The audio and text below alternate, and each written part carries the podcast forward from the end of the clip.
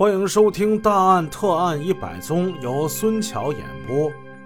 今天下午的时候，有位听友给我留言，说我整理的这些案子，好多死的人都太少了，每个案子就死个一两个，死人这事儿都不能多多益善呢，是吧？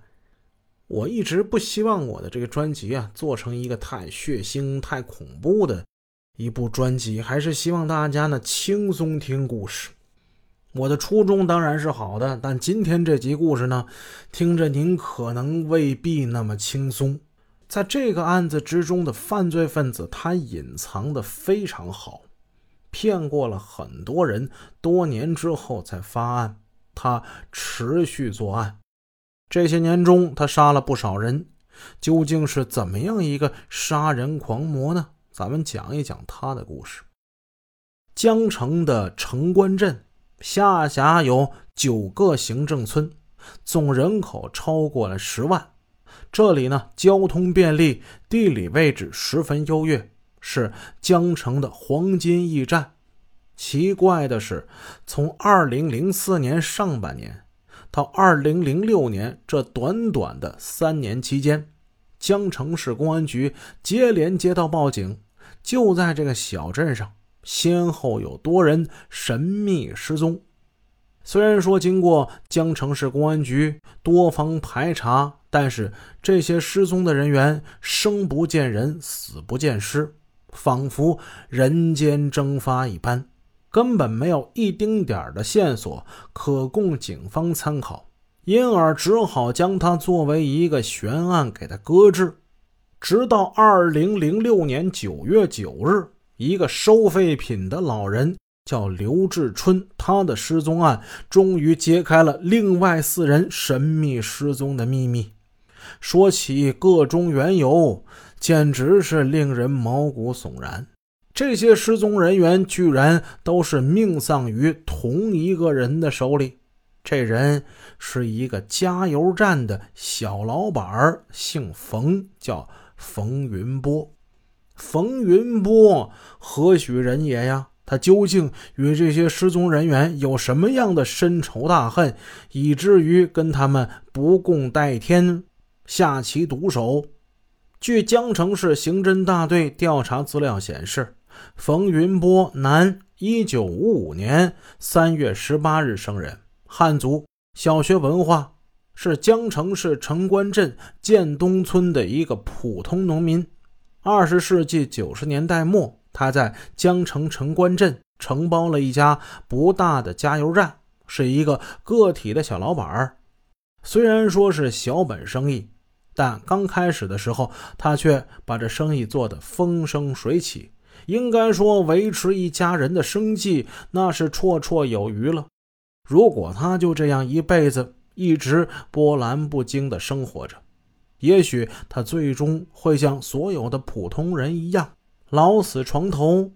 但是，这人生的遭遇却总有太多的意外，有一些意外会彻底改写一个人的生死命运。让他们有的留名青史，有的遗臭万年。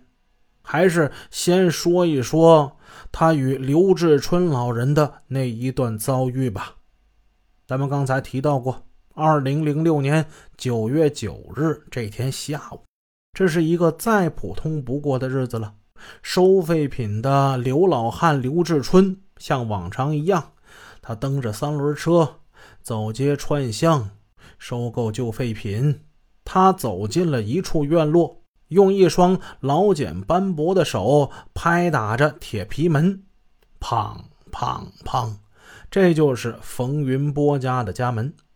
他在这儿已经收了好多次的废品了，老人很熟悉这儿了。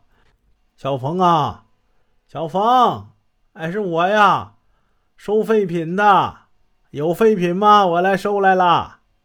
听到喊声，冯云波打开大门，刘志春老人就走了进去。哎，大爷，你来了。呃，你等会儿啊，我上屋里给你拿去啊。好几样呢。据周边的邻居反映，刘志春老人为人和善，平时跟镇上所有人关系都还不错，和冯云波关系也不错。从来他不是一个惹是生非的人。而此时，他将拉废品的那三轮车就开进了院落。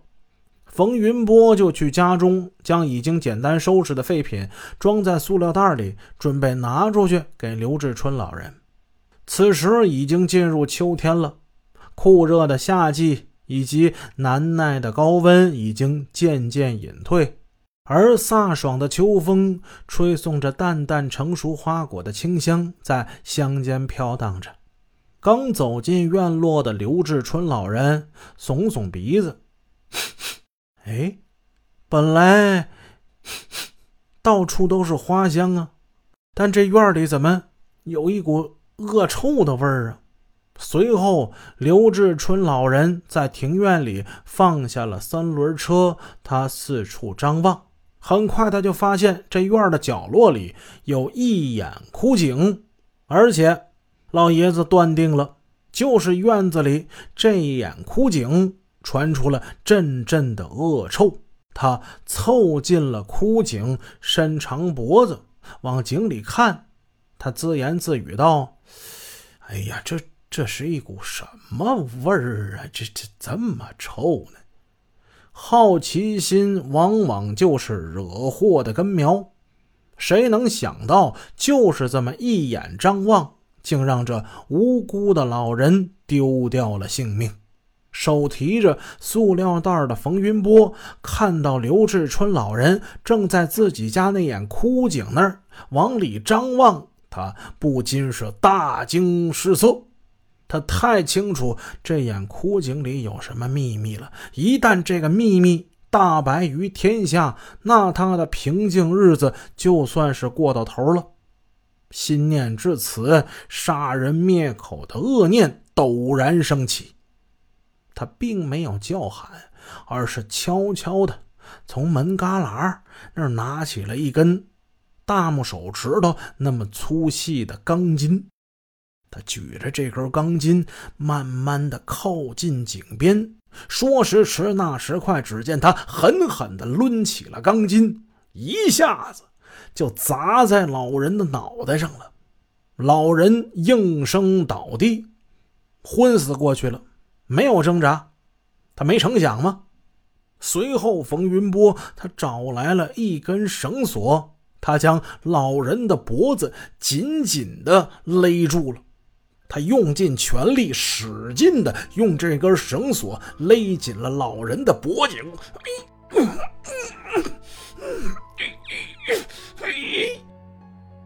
本集已播讲完毕，感谢您的收听，下集见。